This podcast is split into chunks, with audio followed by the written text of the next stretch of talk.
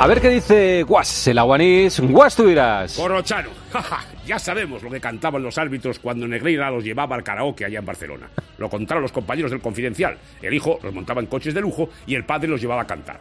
¿Qué cantaban? Pues mira, unos aquello de las mocitas madrileñas van alegres y risueñas. Otros, Madrid, Madrid, Madrid. Y los más atrevidos, el tango cambalache, en homenaje de Estefano. Aquella tremenda estrofa, el que no llora no mama y el que no afana es un gil. También sonaban fados de Amalia Rodríguez para Cristiano Ronaldo, felizmente. Debe haber vídeos. Loco me pondría con uno de ellos. Uno solo. Ave María, ¿cómo está el patio? Oh.